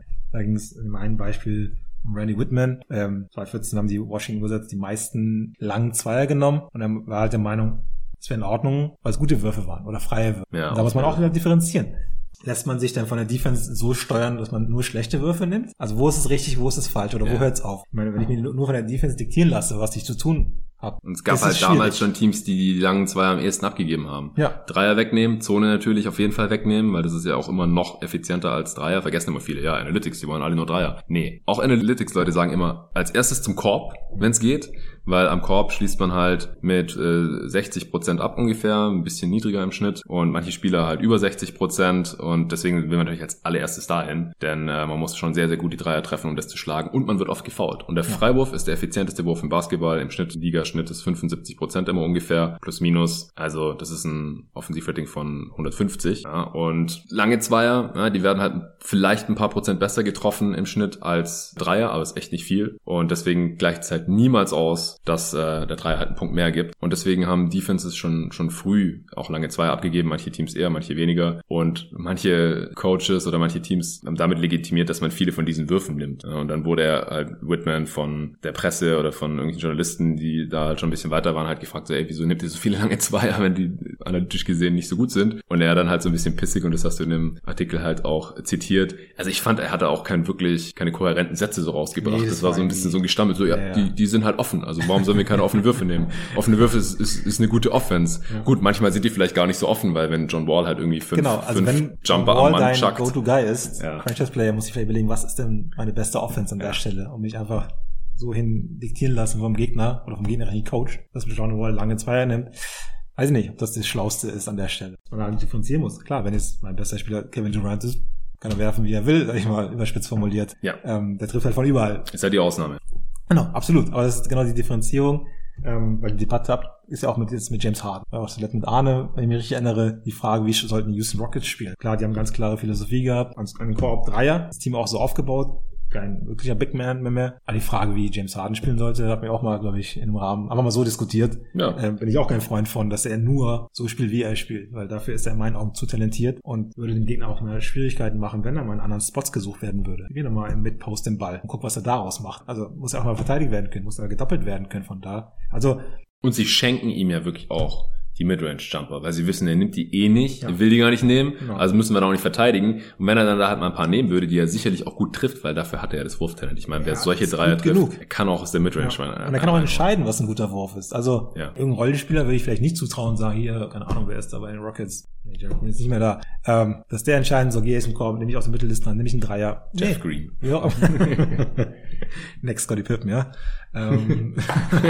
Stimmt, das gab's auch mal. Also das ist das von einem Rollenspiel nicht erwarten kann, okay. Aber von einem Superstar, der das auch kann, also James Harden hat aber Ball IQ. Aber mit dieser Maske, mit dieser Strategie, ich habe noch nämlich noch vor allem irgendeine Serie gegen die Spurs vor Augen, war das. Da war noch Gasol da, ähm, ich kann es gerade nicht, das kann ja nicht beziffern. Die haben ja, mit, mit zwei Bigs gespielt. Mhm. Und ich hab, der hatte jedes Mal den offenen Wurf von der Freiwurflinie. Und das hat jedes Mal auch dann weitergezogen in zwei Bigs rein. Das ist doch nicht dein Ernst. Stopp doch einmal und nimm einen guten Zweier, den du kannst mit deinem Skillset, anstatt immer wieder reinzulaufen. Und das war dann, glaube ich, auch eine sehr klare Geschichte in dieser Serie, wenn ich es richtig im Hinterkopf habe. Ja, 4-2 ging das aus, 2017. Und ich habe halt wieder die, die Spiele vor Augen, wo der jedes Mal da reingezogen ist, dann gegen zwei Seven-Footer versucht hat abzuschließen. Sicherlich nicht völlig unerfolgreich, aber der hatte so viele Gelegenheiten. Ich dachte, stop on a dime, takes a shot. Letztes Spiel 114 zu 75 für Ouch. die Spurs. Ja, das war dann der, der Grundabschluss. Mal in den Boxscore reingehen? Ja, klar. Na, Harden für eine. Zwei von elf aus dem Feld, zwei von neun Dreier im Closeout-Game. Nur sechs Freiwürfe. Vier von sechs Freiwürfe, ja. Also, da denke ich mir, da muss man auch als Coach dann differenzieren, sagen, hey, wir haben vielleicht eine klare Marschroute, es gibt die Analytics, die sagen Freiwürfe ans Brett und dann Dreier, das ist so die Folge, was Sinn ergibt oder am wahrscheinlichsten ist oder am besten ist, aber dass man da nicht Abstufung hat für gute Spieler. Aber das ist dann alles Coaching. Ja, da war dann Tony halt, glaube ich, sehr starr dran geblieben an seiner Mentalität ja. in, in Zusammenarbeit mit Murray. Aber da hatte ich mir als, als Beispiel, ich meine, die Rockets werden jetzt immer wieder ein bisschen kritisiert, aber auch nah dran, muss man ja auch mal sagen. Ja. Mit den, mit den gegen Golden State, mit den ja, ja, 103 Jahren, die daneben gegangen sind. Also, es ist jetzt kein schlechtes Team. Trotzdem wäre da in meinen Augen viel Luft gewesen, gerade in den Playoffs dass man da nicht so ausrechenbar ist, wenn man so einen Spieler hat, der eigentlich alles kann auf dem Feld. Es ist halt wieder dieser Edge, dieser kleine Vorteil, den ja, du ganz am Anfang genau. erwähnt hast. Und der hätte halt bei den Rockets gegen die Warriors wahrscheinlich schon gereicht, wenn die halt ein Spiel 7 verlieren, wenn halt 27 3 in Folge daneben ja. gehen. Ja, ist jetzt halt ein genau. Beispiel. Ja, aber es ging aber bei den zweiten Teil wirklich um die grundsätzliche Einfluss von den Zahlen aufs Coaching und da fand ich von den Leuten, die ich zitiert hatte von den Coaches, wirklich auch Jeff, Jeff Van Gundy am, am wo ich mich am besten wiederfinden konnte, einfach zur Selbstreflexion. Okay, ich spiele ein Spiel, Mhm. habe die Zahlen, um mal was gegen zu bewerten oder einzuschätzen, okay, macht es denn Sinn, was ich da mit meinem Team mache? Ja. Oder passt das denn von dem, was ich eigentlich haben will? Spiegeln die Zahlen wieder, was ich mir eigentlich denke? Ja, Also um das mal ein bisschen als Re Selbstreflexion zu nutzen, und das ist, glaube ich, extrem wertvoll und kann extrem wertvoll sein. Dass man da nicht einfach vielleicht denkt, ich mache das, aber eigentlich die Zahlen was ganz anderes sagen. So, wenn man jetzt so einen Sachverhalt hätte, ich, ich denke, ich mache A, aber es, die Zahlen sagen B, hat man natürlich verschiedene Möglichkeiten. Man kann sagen, okay, woran liegt es? Weil die Zahlen müssen ja nicht recht haben, aber auch meine, meine Entscheidung muss nicht, muss nicht die richtige sein. Also es ist aber wichtig an der Stelle zu sagen, okay, ähm, ich denke das, die Zahlen dann das und wieder bei der, sind wir bei, der, bei dem Punkt mit dem Warum. Warum, wo, wo kommt der Unterschied her? ja, dass man sich diese Frage dann stellen kann. Wenn man vielleicht vorher auch ohne Zahlen nicht, nicht fragen, vielleicht nicht fragen würde. Man würde denken, man macht alles Mhm, richtig. mhm. Und so hat man mal ein Gegenargument. Erstmal. Muss man nicht akzeptieren. Man kann sich erstmal die Frage stellen, ob es denn so ist. Und das finde ich einfach, also wenn ich mal an mein Coaching denke, und wie gesagt, ich bin jetzt kein Profi-Coach, sondern im Jugendbereich, da einfach ein paar Sachen zu haben, wäre, glaube ich, sehr nützlich. Und wenn es wirklich Coaches hoffentlich nicht mehr gibt, 2020, so ticken wie Doug Collins etc., ja. weil da hat, will ich einfach sagen, da hat jemand die, ja, die Zukunft verschlafen. Ja, also nochmal für die Hörer, die den Artikel nicht gelesen haben, er hat im Prinzip gesagt, er guckt sich das eigentlich nicht wirklich an, weil er könnte sich 20 Seiten Statistiken nach jedem Spiel anschauen und wenn er das macht, dann würde sein Kopf platzen, so nach dem Motto, ich habe da auch keine Zeit für und keinen Kopf für und so. Und ich glaube, das ist halt auch ein Grund, wieso wir immer weniger Coaches in der Liga sehen, wo es zumindest bekannt ist, dass die da nicht so zugänglich für sind. Und ich denke halt auch, dass die besten Coaches der Liga gerade, Nurse, Spolstra, Stevens, dass die, dass da halt bekannt ist, dass die ziemlich viel Advanced Stats, Analytics, Tracking Stats, die haben ja auch viel mehr zur Verfügung als jetzt du und ich. Ja. Äh, wenn wir auf Basketball Reference oder stats.nba.com gehen oder auf Cleaning the Glass, da gibt's schon sehr viel und auch viel mehr als vor zehn Jahren und auch immer mehr als noch vor fünf Jahren oder so, aber NBA-Teams haben natürlich da nochmal ganz, ganz andere Möglichkeiten. Die können es anfordern, die können Sachen anfordern. Im Sinne von hier, schau dir mal bitte in den nächsten fünf Spielen das an. Ja. Und also so eine, so eine Möglichkeiten, die zu verschenken. Es wird Unterschiede geben, die einen mehr, die anderen weniger. Aber ein Coach, der auf diesen, diese Möglichkeit verzichtet, wäre in meinen Augen nicht mehr tragbar. Also Ja, also ich, ich bin mal gespannt, auch gerade jetzt bei so Rookie-Head-Coaches wie Steve Nash. Ich liebe Steve Nash über alles, mein Lieblings-Phoenix Suns-Spieler aller Zeiten. Und jetzt ist noch Mario Stardom als Assistant-Coach dazugekommen zu den Brooklyn Nets. Und Steve Nash war in einem Podcast bei Bill Simmons. Ich glaube, das habe ich hier schon mal erwähnt in dem Podcast. Und da hat Bill Simmons gesagt, ja, äh, du hattest in deiner Prime halt nicht so eine hohe Usage, weil du warst eher noch so der klassische Point Guard, der nicht so auf Scoring geguckt hat, aber mit seinem Wurf hätte er halt schon so ein bisschen mehr Richtung Steph Curry eigentlich gehen können, theoretisch. Also mehr Abschlüsse selbst nehmen. In der normalen Usage Rate von Basketball Reference sind die Assists ja nicht mit drin, sondern nur die eigenen Würfe wenn man gefoult wurde halt und dann Freiwürfe hat und so den Ballbesitz beendet hat oder halt Turnover, das ist ja auch ein Ballbesitz beendet. Drei Möglichkeiten, Turnover, Wurf oder Foul, dass danach äh, der Ballbesitz beendet ist und die Usage Rate deckt halt genau das ab und spiegelt so halt wieder, wie viel Prozent der Ballbesitze hat der Spieler, während er auf dem Feld war, beendet. Wenn jeder Spieler gleich viele Abschlüsse nehmen würde, jeder von den fünf Spielern in der Offense, dann wäre es 20 Prozent für jeden und das ist aber halt selten so. Meistens haben die Guards und Wings mehr und die Bigs eher ein bisschen weniger. Deswegen, äh, ja, wenn jetzt jemand 25 Prozent oder mehr hat, ist es schon überdurchschnittlich und über 30 haben wir halt so die Stars und dann gibt's so Westbrook und Harden, die halt so all-time höchsten Usage Percentage, Percentages aller Zeiten haben, irgendwo über 40 Prozent. Und Bill Simmons halt so, ja, du hattest in deiner Prime nicht so eine Usage Rate, kennst du Usage Rate? Und Steve Nash so, nö, nie gehört. Und da habe ich auch Wow. gedacht, okay, krass erstmal als so ein offensives Mastermind und halt Ja. auch ein Spieler, der schon in einer Ära gespielt hat, wo das ja schon zumindest für die, die sich mehr mit der NBA beschäftigt, beschäftigt haben, zum Grundwissen gehört hat. Und sicherlich auch viele Coaches und GMs und so mal drauf gucken. Und äh, jetzt ist er halt Head Coach. Und ich frage mich, weiß er immer noch nicht, was Usage Percentage ist? Oder Usage Rate? Oder hat er sich das jetzt mal angeguckt, hat so einen Crashkurs gemacht in Basic Advanced Stats? Oder haben die dann hoffentlich einen guten Assistant Coach, der da ein bisschen tiefer drin ist? Oder halt einen guten Draht zum Front Office, die da hoffentlich drauf gucken? Und äh, die Nets machen das ja. Das, bei denen ist ja auch bekannt. Selbst als sie vor zwei Jahren noch ziemlich mies waren, hatten die halt schon so eine Analytics-based Offense unter Atkinson, dass die halt viele Dreier gesucht haben, wenig lange Zweier, auch, auch viele lange Zweier in der Defense forciert haben, das, was wir vorhin besprochen haben. Das hatten die Nets eigentlich schon. Und jetzt ist halt Nash Head Coach, der noch vor einem halben Jahr oder so gesagt hat, ich weiß nicht, was Usage Rate ist. Und Amari Stoudemire, bin ich mir auch nicht sicher, ob er das weiß, ehrlich gesagt. Und da bin ich dann halt schon zumindest mal gespannt, wie die Offense der Nets dann aussehen wird. Das ist natürlich interessant. Also wirklich, ich hätte jetzt gedacht, vielleicht als Spieler nicht, aber zumindest war er im Nachgang noch bei den Warriors unterwegs. Das ist da Ja. ihm über den Weg gelaufen. Aber halt eher Player Development, dann, wenn du Mhm. halt eher Shooting Drills machst Okay. mit den, mit den Guards von den Warriors und solche solche Sachen, brauchst du das auch nicht wirklich. Aber jetzt braucht das halt wahrscheinlich schon. Definitiv. Also er muss es ja, also der Punkt an der Stelle ist, was ein Coach liefern muss, er muss ja nicht seinem Spieler sagen, du hast einen Trade von 35, sondern er muss übersetzen. Er muss es aufs Feld übersetzen, was, ja. was wird erwartet von dem Spieler oder irgendwie du zu viel, machst du zu wenig. Genau.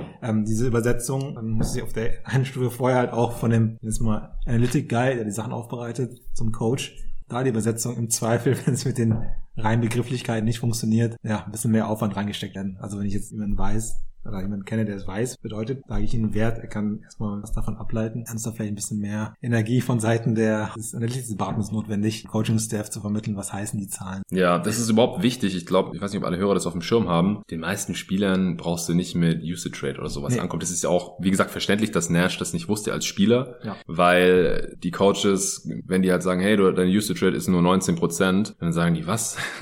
was soll ich damit anfangen? Ja, ist auch klar, ist nicht deren Job. Manche Spieler haben Ahnung, da gibt's Positivbeispiele, was ich, Shane Battier oder so. Es gab und gibt Spieler, die sich damit schon mehr auseinandergesetzt haben, das dann auch für sich genutzt haben. Die haben das ähm, studiert, gegnerische Tendenzen äh, studiert und halt geguckt, ah ja, von hier wirft der, will der viel werfen, aber trifft er nicht so gut, dann gebe ich ihm den Wurf halt. Solche Sachen. Ich glaube, die meisten eher nicht. Deswegen ähm, ist dann halt auch ein großer Teil der Aufgabe zu sagen, nicht deine Usage Rate ist zu niedrig, sondern nimm ruhig mehr Abschlüsse. Äh, nimm im Zweifel mal den Wurf und, und pass nicht wieder raus zum Mitspieler oder so. Denn deine Abschlüsse sind effizient und deswegen solltest du mehr Abschlüsse Abschlüsse nehmen. Und halt auch im Umkehrschluss. Ja, jemand hat eine hohe Usage, ist aber total ineffizient und das Team hat eine ineffiziente Offense, wenn der Spieler spielt oder viele Abschlüsse nimmt. Muss ihm dem halt klar machen, hey, schalt mal einen Gang runter, äh, guck lieber, ob jemand anderes einen besseren Wurf hat. Das stimmt. Was man manchmal auch merkt, dass Spieler vielleicht mit den Zahlen ganz genau nicht so richtig umgehen können. Diese Würfe am Ende des Quarters ja. die dann nicht nehmen, ja. ob das irgendeine Rolle spielen würde für deren Quoten, sag ich mal, für die ganze Saison. Also wie viele von solchen Gelegenheiten macht man denn? Also in jedem x Spiel vielleicht, wenn ich das nicht treffe, hm, geht das unter. Aber man sieht das ja sehr häufig, finde ich. Also Spieler, entweder warten sie, bis sie ja, ja. Uhr ausgelaufen Ups, ist. die Uhr, Uhr schon abgelaufen. Oder als nicht es versuchen. Das, was ja. ich dann auch nicht, also ich finde es nicht gut, weil... Es ist eine Chance. Man ist eine Chance. Manchmal trifft man die auch. Treffen die halt zu 5% oder 3% oder so, aber ist halt besser als Warum soll man die weggeben, genau. Deswegen, oder noch witziger, witzig. wo man sieht, dass die Spieler gar nicht genau wissen, was überhaupt jetzt in den Boxscore einfließt, sind diese ähm, Turnovers am Ende der am Ende des so, Spiels, dass die dann halt noch zu irgendeinem Rollenspieler, die Stars passen dann zu irgendeinem Rollenspieler, so hier, den Turnover kannst du haben. Dabei ist es halt gar kein Turnover. Okay. Das, das wird nicht als Turnover geführt. Okay. Und das wissen die halt nicht. Also das, da gab es schon, habe ich mal einen Artikel drüber gelesen, da haben dann halt wirklich Reporter die Spieler gefragt, denkt ihr, es gibt einen Turnover? Ja, klar, gibt es einen Turnover, deswegen passe ich den Ball ja immer weg zum Rookie oder so. Und dann so, nee, es gibt keinen Turnover. Was? Es gibt keinen Turnover? Nee, braucht ihr nicht machen. Ja, okay. Also. Aber es ist anscheinend noch nicht angekommen, weil man sieht es halt die ganze Zeit. Ich glaube tatsächlich, so eine Sachen brauchen, bis wirklich die Spieler in dem Detail reichen, wie es vielleicht für uns normal ist, da umzugehen. Ich kenne natürlich von den Profispielern, die viel mehr erwarten, sein Job. Dann sage ich mir sagen, okay, Coaching-Staff, den Spieler sagen müssen, also richtig steuern müssen, dass er das Richtige macht. Wird natürlich helfen, je mehr Information hat oder je mehr Wissen, desto leichter ist es ja auch für den Coach. Wenn der Spieler sich auskennt mit den kann ich ja viel leichter auch Zahl addieren, ohne lange ausführen zu müssen. Aber vielleicht kommen wir da ja irgendwann hin. Entwickeln die Spieler da auch ein bisschen mehr Verständnis für. Ja, ich denke tendenziell schon, aber ich, ich meine, auf der einen Seite frage ich mich auch manchmal, wieso soll manche Sachen so lange dauern, bis sie ankommen in der Liga, obwohl sie halt so offensichtlich und logisch sinnvoll sind, wie zum Beispiel halt auch Ernährung. Ja. Also was man da halt immer wieder mitkriegt, was Spieler halt so in ihren Körper rein tun, obwohl der Körper halt das ist, womit sie Geld verdienen. Weil wenn sie halt schneller sind, fitter sind, äh, weniger Verletzungen haben, höher springen können und so, dann ist es halt extrem viel wert. Das kann einen Unterschied von Millionen ausmachen, wenn man keine Verletzungen hatte oder wenn man halt fit war oder wenn man einfach athletischer ist. Und trotzdem optimieren das halt nur ganz wenige Spiele. Also da gibt's Positivbeispiele wie LeBron oder als Steve Nash war auch so ein Vorreiter, was Ernährung angeht. Der hat vor zehn Jahren schon Jared Dudley erklärt, was er jetzt im Restaurant bestellen soll und was nicht. Und trotzdem gibt's heute halt noch Spieler, die äh, Fastfood in sich reinschieben, gerade halt auch die Jüngeren. Mhm. Vor allem, weil es halt auch in der Jugend jetzt nicht so viel ausmacht. Also ich habe halt vor zehn Jahren oder vor 15 Jahren auch noch sehr viel mehr Scheiß gegessen, weil es einfach nicht auch nicht angesetzt hat und so. Man verbrennt einfach auch noch mehr, man das setzt nicht so an, das hat nicht so die Auswirkungen unmittelbar. Das war eine schöne Zeit. Das war eine schöne Zeit, ja genau.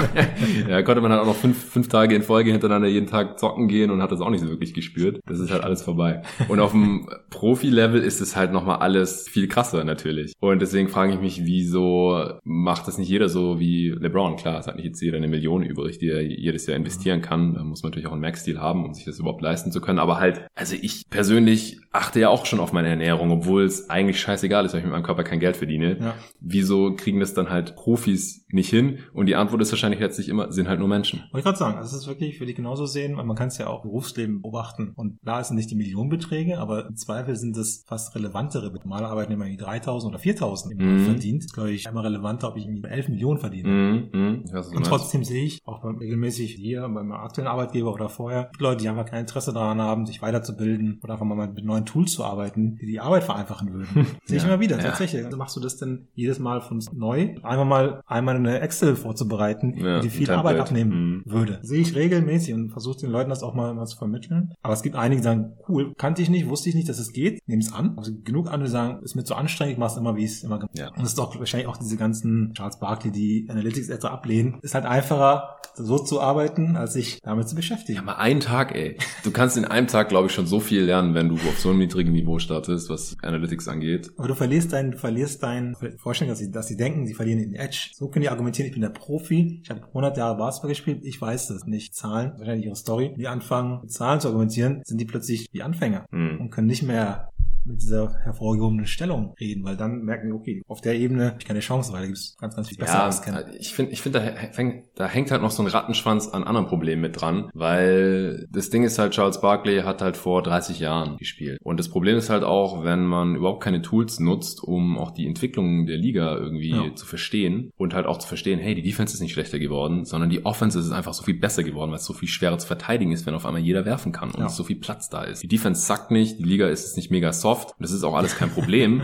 Aber wenn ihr die ganze Zeit drüber abkotzt in euren Halftime-Shows oder so, dann macht ihr auch das Produkt schlecht und dann Casual-Fans, die dann halt mal so ein Spiel gucken und denken, oh, alle chucken nur Dreier und wieso steht es zur Halbzeit überhaupt schon 70 zu 68? Früher war das alles ganz anders. Und dann in der Halbzeit kotzen irgendwie noch Barkley und, und Shaq drüber ab, dass früher alles besser war. Wer hat denn dann noch Bock, die zweite Halbzeit zu gucken oder das nächste Mal wieder einzuschalten? Und dann wundert man sich über schlechtere Einschaltquoten und so. Ich finde, die Liga schneidet sich da halt auch ins eigene Fleisch, wenn sie da einfach nur so alte Männer hinsetzen, die sich über die Wolken aufregen, so ungefähr. Bin ich völlig bei dir. Also ich wollte es auch gar nicht gut heißen. Und auch da gibt es, glaube ich, ganz viele Analogien in normale Arbeitswelt, die einfach eh nicht lange irgendeinen Job gemacht haben und immer der Meinung sind, sie wissen es besser, weil es früher so war. Also Ja, gibt es leider sehr, sehr häufig. Aber es ist spannend, nee, aber ich bin völlig bei dir. Das ist nicht richtig. Die sollten dann natürlich differenzierter sein. Schädlich, wie jetzt die ESPN, die Idioten da meinen, so Einschaltquoten zu kriegen mit irgendwelchen Texts, die ja völlig höhenrissig sind, Ja. weil das halt Klicks bringt. Da bin ich bei dir wahrscheinlich eher schädlich. Ja, ich, ich glaube, kurzfristig bringt es da schon was, weil wenn man sieht, was ich, Paul Pierce, äh, hat wieder hier einen Hottake rausgefeuert oder Kendrick Perkins oder sowas, dann klicken das halt Leute irgendwie an, weil sie es vielleicht interessant finden, aber ich glaube nicht, dass sie dadurch mehr Bock haben, die Spiele zu schauen. Und das ist dann langfristig wahrscheinlich ein Problem.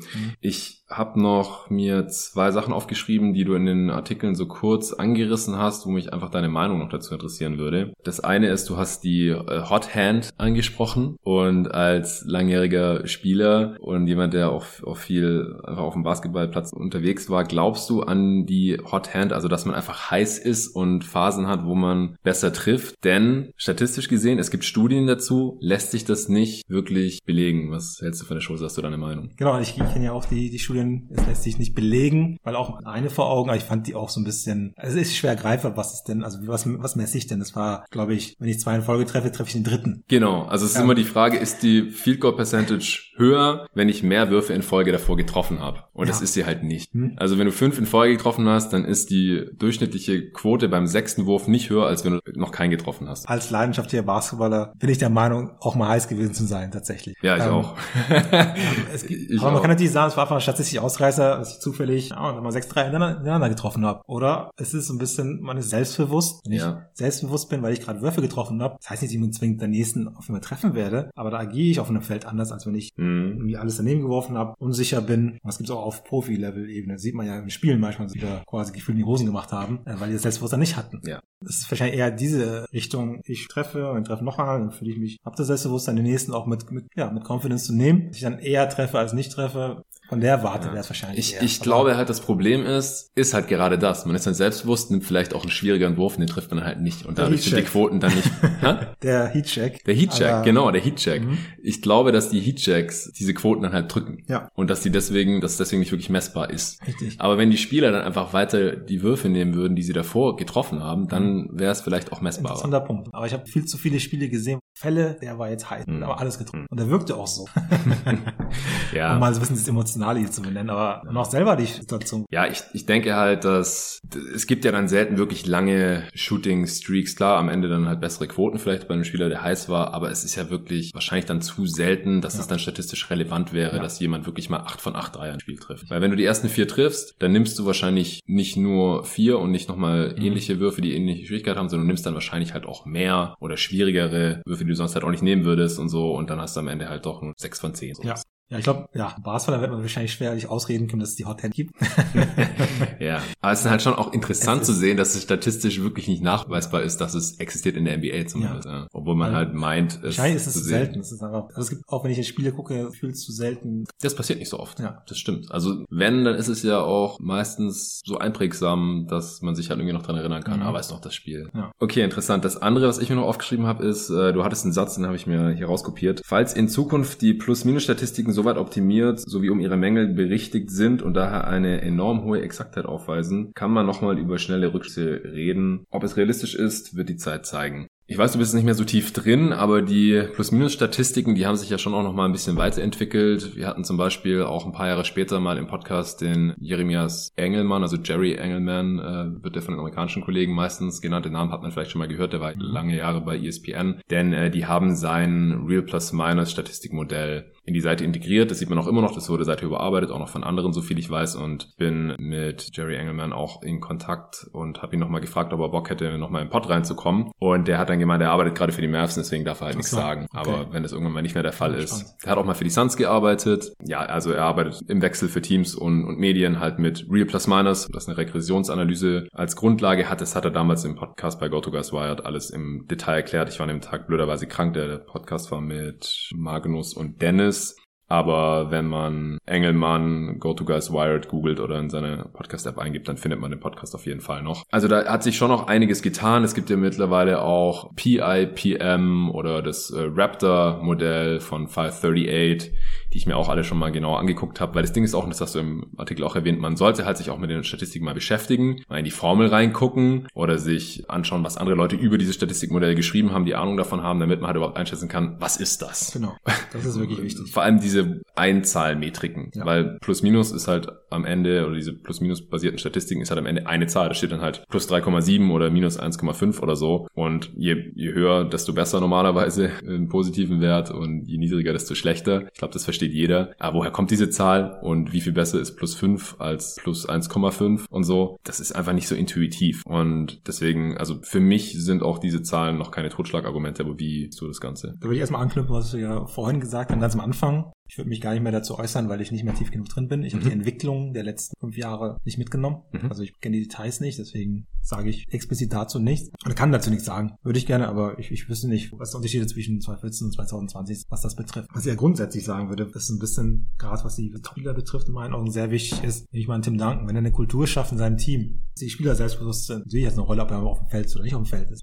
Aber nicht, nur weil er auf dem runter ist, ist plötzlich alles, was ihn betrifft, irrelevant. Mhm. Sowas würde ich immer mit einfließen lassen wollen. Was ich manchmal tue, auch bei den Bilanzen, gibt den, dem, dem Topspieler den Credit dafür. Oder wenn er nicht liefert, auch das Gegenteil davon. Also ist vielleicht nicht immer fair, aber ich bin halt nicht der Meinung, dass nur relevant ist, was ich in dem Moment mache, wo im Feld stehe. Ja. Natürlich in erster Linie schon, weil das ist ein Spiel. Trotzdem spielt viel mehr dann auch drumherum eine Rolle, gerade bei den Topspielern, das niemals vollumfänglich sein kann. Es kann sein, dass sich das wirklich deutlich weiterentwickelt hat und vieles rausgerechnet wurde, was nicht drin sein sollte, aber in die aktuellen Metriken an der Stelle. Ja, wie weit das, sich das, das, das wäre auch nochmal ein eigener Podcast. Mich hätte jetzt nur interessiert, dein Gesamteindruck, ob sich das, seit du das geschrieben hast, auch in die Richtung entwickelt hat, deiner Meinung nach, oder ob du da noch irgendwas mitbekommen hast. Also, ich stimme dir auf jeden Fall zu, die können halt immer nur abbilden, was passiert, solange das Spiel auf dem Feld ist. Genau. Das ist halt Ziel dieser Metriken, dass man den Einfluss des Spielers, während er auf dem Feld ist, messen kann. Das heißt, alle Sachen off-court fallen halt schon mal raus und das kann halt schon auch seinen Impact haben natürlich. Ich glaube, dass so Sachen wie Non-Shooting Falls ziehen da schon berücksichtigt äh, werden können. Also, das ist ja was, was auf dem Feld passiert. Dass dann halt der spezielle Fall eintrifft, dass jemand vier Fouls zieht und danach halt die Spieler äh, insofern davon profitieren. Das äh, weiß ich jetzt nicht, weil ich meine, es kommt auch nicht so oft vor, dass halt nee, ein Spieler halt vier, aber es ist halt ein Extrembeispiel. Genau, es ist wirklich nur ein Extrembeispiel. Man kann immer Beispiele finden, um irgendwas schlecht zu reden. Das ist auch gar nicht meine Intention, sondern ja, ja. nur grundsätzlich so ein Thema anzusprechen. Ja, auf jeden Fall. Ja, und dann können halt Sachen rausgerechnet werden, wie zum Beispiel Glück oder Pech, ja, dass die Gegner halt, äh, was ich, unterdurchschnittlich ihre Freiwürfe treffen in einem Spiel. Das hilft dann natürlich dem Spieler, wenn er auf dem Feld ist, sollte es aber halt eigentlich nicht, weil er hat eigentlich keinen Einfluss drauf, ob der Gegner seine Freiwürfe besonders besonders schlecht trifft. Es sei denn, man sagt, der hat davor irgendwie Trash Talk in sein Ohr gelabert und seine ganze Confidence zerstört oder sowas. Aber das äh, lässt sich natürlich schlecht nachweisen. Was bei RPM halt auch oft kritisiert wird, ist, dass halt so lang an der Formel gedreht wird, bis halt auch die Ergebnisse herauskommen, die man sich halt wünscht, ja, dass halt am Ende irgendwie dann auch der aktuelle MVP oder der Spieler, den man halt für am besten hält, auch ganz oben ist. Also jetzt zum Beispiel bei ESPN, RPM gerade Janis auf 1, LeBron auf 2, Harden auf 3, also in der Regular Season, Jokic auf 4, das ja. ergibt ja schon auch intuitiv dann Sinn, ja. Und dann ist halt die Frage, was ist eine Statistik wert, wenn ich im Voraus schon das Ergebnis kenne und also bestimmen möchte, ja, ja genau. Also man könnte sich hier langsam und drauf schaut, oh, das ist jetzt genau richtig, spiegelt das Ergebnis wieder. Ja. Aber das ist genau der Punkt. Wenn man sich dann reinlesen würde und dann plötzlich ganz viele Adjustments in der Berechnung hat, für mich auch erstmal so, okay, und da ein bisschen vorsichtiger mitzugehen. Ja, also solche Statistiken oder Metriken, also wir haben jetzt das hier auch immer so ein bisschen synonym verwendet, aber eine Metrik ist im Prinzip, wenn eine ganze Formel dahinter steckt und eine Statistik kann einfach nur eine Zahl sein, die halt eine Sache ausdrückt, die auf dem Feld passiert ist, wie Field Goal Percentage zum Beispiel. Da, da ist ja keine komplizierte Rechnung dahinter, sondern es ist einfach nur ja, zwei von drei getroffen, sind 66 Prozent fertig. Aber bei diesen äh, Metriken, da ist es halt so, aus meiner Sicht, die sind auch nicht als Ranking gedacht. Ja, das hat äh, Jerry Engelman damals auch gesagt. Also 10 ist nicht unbedingt deutlich besser als 12 oder so, sondern soll halt eine ungefähre Vorstellung geben. Und dafür nutze ich es schon, aber halt auch nie als Totschlagargument. Also ich würde jetzt nie sagen, Chris Paul war letzte Regular Season auf 5 und Doncic auf 9 und deswegen war Chris Pauls Einfluss, wenn er auf dem Feld stand, eindeutig besser als der von. Luka Doncic. Also niemals. So, so nutze ich nichts. Ich finde, so sollte man es nicht nutzen. Aber um halt eine ungefähre Vorstellung zu bekommen, finde ich es schon ganz okay. Oder wenn man es als ein Argument irgendwo einflechten möchte. Die Hörer wissen, dass ich selten RPM oder PIPM oder ähm, Raptor Plus Minus für individuelle Bewertungen von Spielern nutze. Aber die Zahlen haben halt schon irgendwo ihre Berechtigung und sind halt ein weiterer Versuch, um halt irgendwie den Einfluss von einem Spieler in Zahlen zu fassen. Also ich mag ja dein Beispiel mit DeMar Rosen, dein regel oder regelmäßig im Pod ja. auftauchendes Beispiel im mhm. Sinne von über Jahre immer einen negativen Wert. Da das war ja beim, beim simplen On-Off-Court äh, Plus Minus. Also keine komplizierte Formel, sondern einfach nur die Teams haben immer eine Ausnahme gibt ich glaube seine zweite Saison oder dritte und ansonsten Typ ist seit zehn Jahren in der Liga oder seit elf und zehn von elf Saisons war das Gegnerteam halt besser, wenn DeMar Rosen auf dem Feld steht. Das ist halt krass bei einem All-Star. So was meine ich. So was ist halt ja. wirklich interessant und auch nicht auffällig. Und da fragt man sich, kann das denn sein? Da ja. muss man dann tiefer einsteigen und sich überlegen. Hm. Aber genau sowas und nicht in einem Jahr da ja. zu viele wechselseitige Geschehnisse auf dem ja. Basketballfeld. Ähm. Gerade bei den Extremen, da hau ich halt immer auf. Auch Positivbeispiel.